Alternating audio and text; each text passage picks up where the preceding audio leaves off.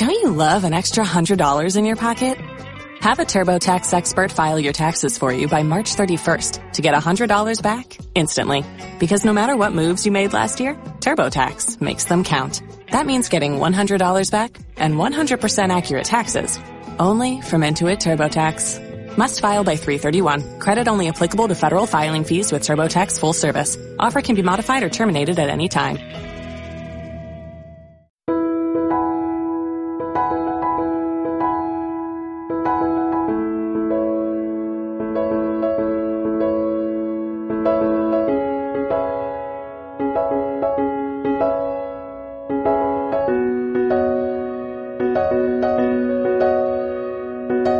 Hola de nuevo a todos. En la grabación de hoy os voy a hablar sobre las últimas novedades que hay y que se van a dar al respecto del ya tan conocido índice de referencia de los préstamos hipotecarios, el IRPH. Sobre este índice tan criticado os he hablado en distintas ocasiones, pero dado que vamos a presenciar novedades en las próximas fechas, creo que puede resultar interesante recopilar lo que se ha dicho hasta ahora y avanzar lo que viene. Así que espero que te quedes y que te resulte interesante.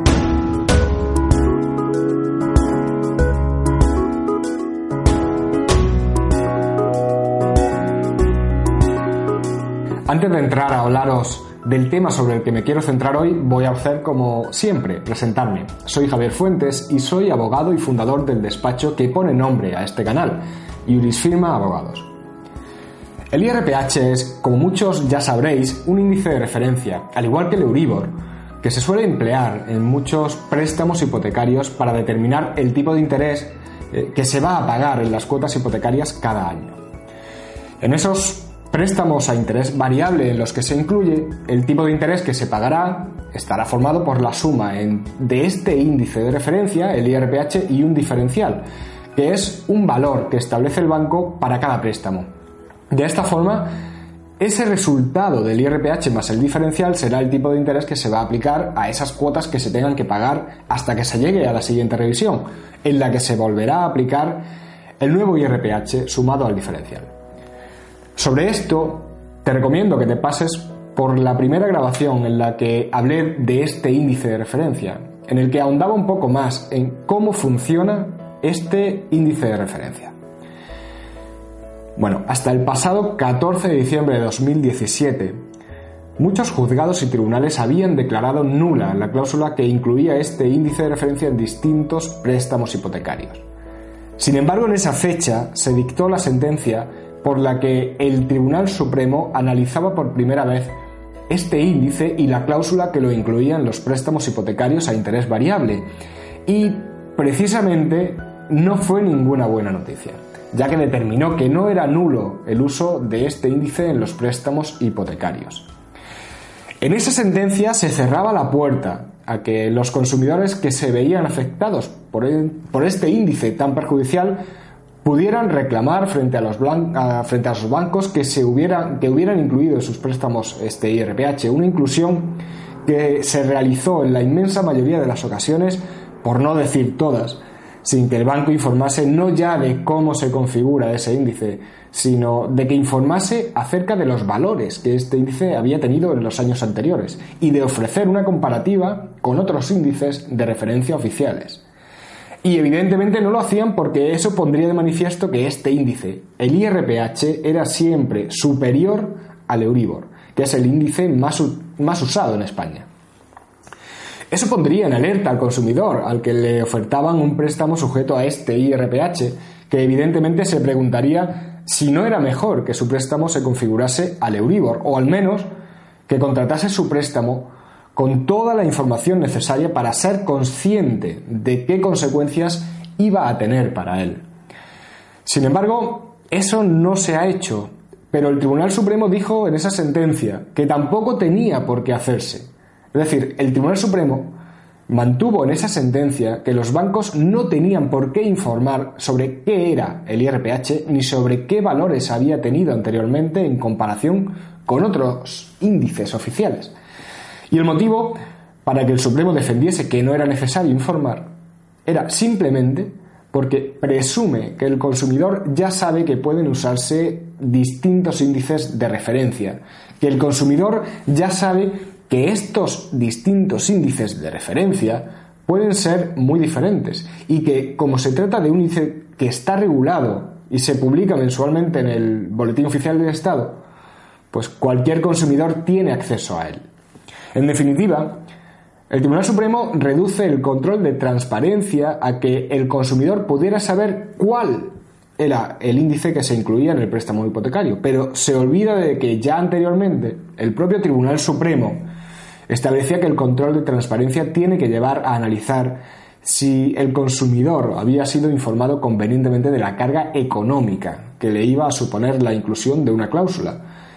Algo que entiendo que no se supera con el simple hecho de conocer cuál es su índice de referencia, sino que la información a facilitar por el banco entiendo que debería abarcar mucho más. Al fin y al cabo, solo estando informado, el consumidor podrá ser verdaderamente libre para contratar. Bueno, pues como era lógico de esperar, este asunto ha llegado al Tribunal de Justicia de la Unión Europea y esta misma semana se ha celebrado el juicio en el que este tribunal tendrá que contestar a una serie de preguntas que le ha planteado un juzgado de Barcelona. Esas preguntas eran fundamentalmente tres. En primer lugar, si, aunque este índice está regulado por una normativa específica, hay que analizar si se dio información al consumidor tanto de cómo se calcula el IRPH como de la evolución que había tenido anteriormente para poderlo comparar con otros índices, como el Euribor. En segundo lugar, si el hecho de que no se haya dado esa información puede suponer que la cláusula no es transparente e incluso que el banco no está dando un trato leal al propio consumidor. Y finalmente, el Tribunal de Justicia de la Unión Europea tendrá que responder en el caso de que se tenga que declarar nula la cláusula, cuál debe ser la consecuencia. Si dejar de aplicar ningún índice si pasar el préstamo de Euribor o si aplicar el índice que se hubiera establecido en el contrato de aplicación sustitutoria. Bueno, esto es lo que ha planteado ante este Tribunal Europeo y es lo que va a tener que resolver tras el juicio que se ha iniciado esta semana. Sin embargo, para resolver esto tenemos que tener en cuenta que, aunque no le vincula al propio tribunal, la Comisión Europea ya se ha pronunciado y ha dado su propia respuesta a cada una de estas preguntas. Unas respuestas que ya analizamos en una grabación conjunta que hicimos la abogada especialista en consumo Raquel Duque y yo, y que preocuparon muchísimo a la banca, porque su respuesta era que efectivamente si no se había dado información suficiente a los consumidores sobre cómo se calcula el IRPH, ni se le ha dado información sobre los valores que ha tenido hasta la fecha, para poderlo comparar con otros índices de referencia, como es el Euribor, entonces sí se puede entender que la cláusula no es transparente y debe anularse. El miedo que le surge a la banca es que, eh, según se cuantifica en algunos medios de comunicación, estaríamos hablando de que si se dicta sentencia en favor de la postura de los consumidores, podría llegar a costarle más de 40.000 millones de euros. Aunque también tenemos que tener en cuenta que solo el año pasado, según se publicó en un importante periódico, la banca tuvo casi 20.000 millones de euros de beneficios. Por lo que solo espero que esas cifras no sean ningún obstáculo para que realmente se haga justicia, porque no irían a la quiebra. Bueno, pues esto es lo que a día de hoy, muy resumidamente, ha ocurrido con el IRPH. ¿Y qué va a ocurrir? Bueno, ojalá lo supiera, pero sí puedo deciros que ya estamos muy cerca de llegar al final de esta vía europea y que espero que sea el principio para que muchos afectados vean recuperado su dinero. En cuanto a la sentencia del Tribunal de Justicia de la Unión Europea, antes de que se dicte, nos quedará por conocer lo que opina el abogado general, que tendrá que presentar sus conclusiones. Esto no deja de ser un informe que se presenta por una especie de fiscal, del Ministerio Fiscal a nivel europeo, y que suele ser una pista de por dónde puede salir la sentencia final, aunque también hay que recordar que en el caso de las cláusulas suelo el Tribunal de Justicia de la Unión Europea no hizo caso, y menos mal que no hizo, no hizo caso a lo que dijo este abogado general. Por eso, aunque se ha celebrado el juicio esta semana, aún nos queda esperar un poco más. Lo que sí es cierto, y no sé si en este caso puede ser signo de algo o no, es que parece que muchos bancos están tratando de llegar a acuerdos con consumidores que ya han reclamado por el IRPH.